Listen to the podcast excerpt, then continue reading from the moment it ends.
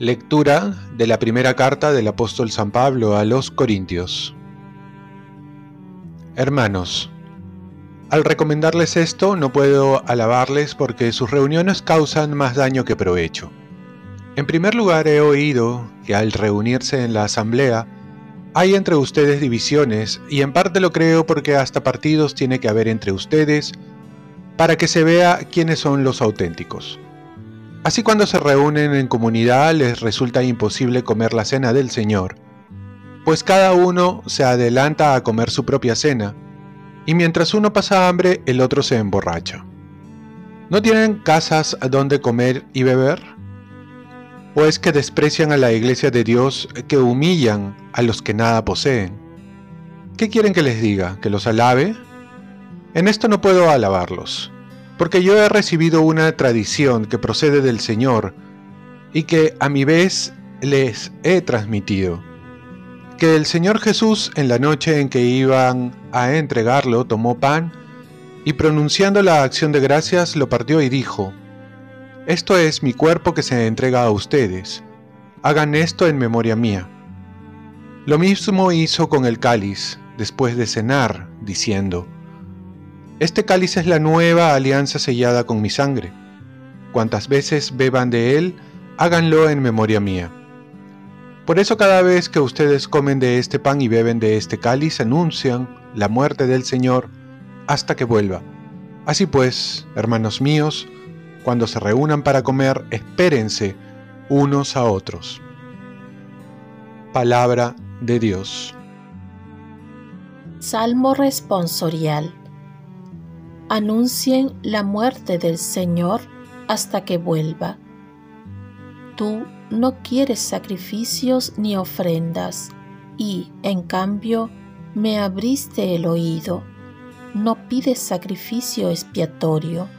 Entonces yo digo, aquí estoy. Anuncien la muerte del Señor hasta que vuelva como está escrito en mi libro, para hacer tu voluntad. Dios mío, lo quiero y llevo tu ley en las entrañas. Anuncien la muerte del Señor hasta que vuelva. He proclamado tu salvación ante la gran asamblea. No he cerrado los labios, Señor, tú lo sabes anuncien la muerte del Señor hasta que vuelva. Alégrense y gocen contigo todos los que te buscan. Digan siempre, grande es el Señor, los que desean tu salvación. Anuncien la muerte del Señor hasta que vuelva. Lectura del Santo Evangelio según San Lucas. En aquel tiempo, cuando terminó Jesús de hablar a la gente, entró en Cafarnaúm. Un centurión tenía enfermo a punto de morir a un criado a quien estimaba mucho. Al oír hablar de Jesús, le envió a unos ancianos judíos para rogarle que fuera a curar a su criado. Ellos, presentándose a Jesús, le rogaban encarecidamente merece que se lo concedas, porque tiene afecto a nuestro pueblo y nos ha construido una sinagoga. Jesús se fue con ellos. No estaba lejos de la casa cuando el centurión le envió unos amigos a decirle, Señor, no te molestes, no soy digno de que entres en mi casa. Por eso no me he atrevido a venir personalmente pero basta una palabra tuya y mi criado quedará sano. Porque yo también vivo bajo disciplina y tengo soldados a mis órdenes. Y le digo a uno, ve y va, al otro, ven y viene, y a mi criado, haz esto y lo hace. Al oír esto, Jesús se admiró de él y volviéndose a la gente que lo seguía, dijo, Les digo que ni en Israel he encontrado tanta fe.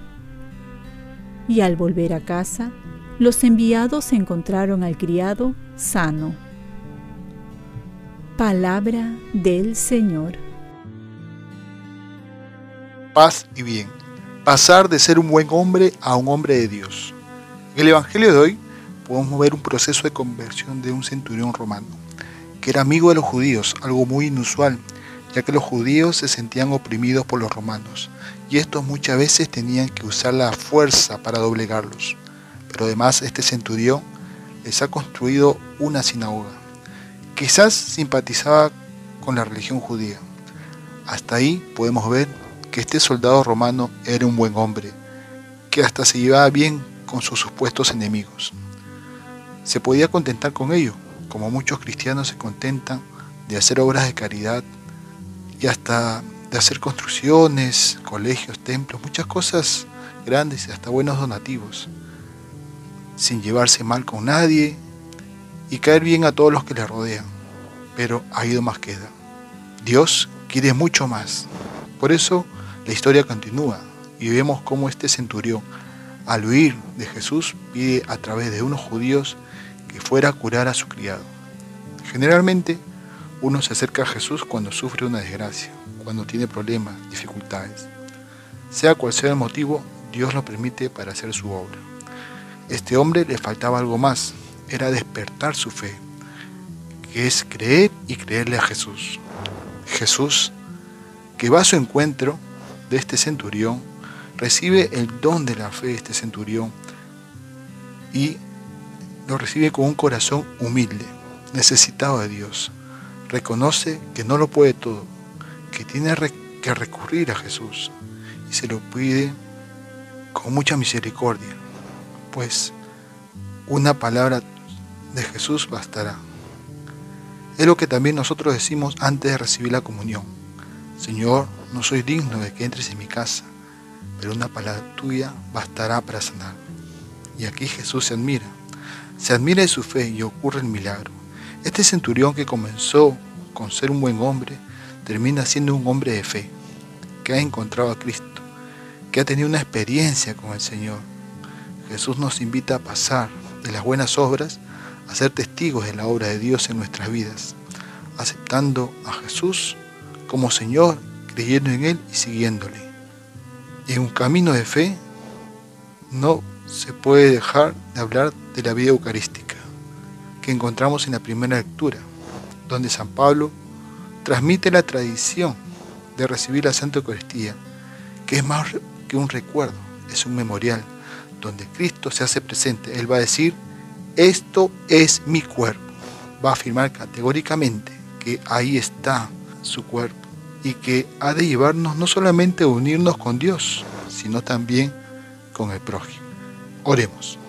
Míranos, oh Señor, Creador y guía de todas las cosas, y concédenos servirte de todo corazón para que percibamos el fruto de tu misericordia.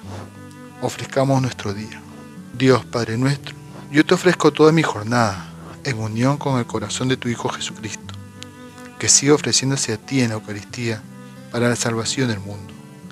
Que el Espíritu Santo sea mi guía y mi fuerza en este día para ser testigo de tu amor. Con María, la Madre del Señor y de la Iglesia, te pido por las intenciones del Papa. Con San José Obrero te encomiendo mi trabajo y mis actividades de hoy para que se haga en mí tu voluntad. Y la bendición de Dios Todopoderoso, Padre, Hijo y Espíritu Santo, descienda sobre ti. Cuenta con mis oraciones que yo cuento con las tuyas y que tengas un santo día.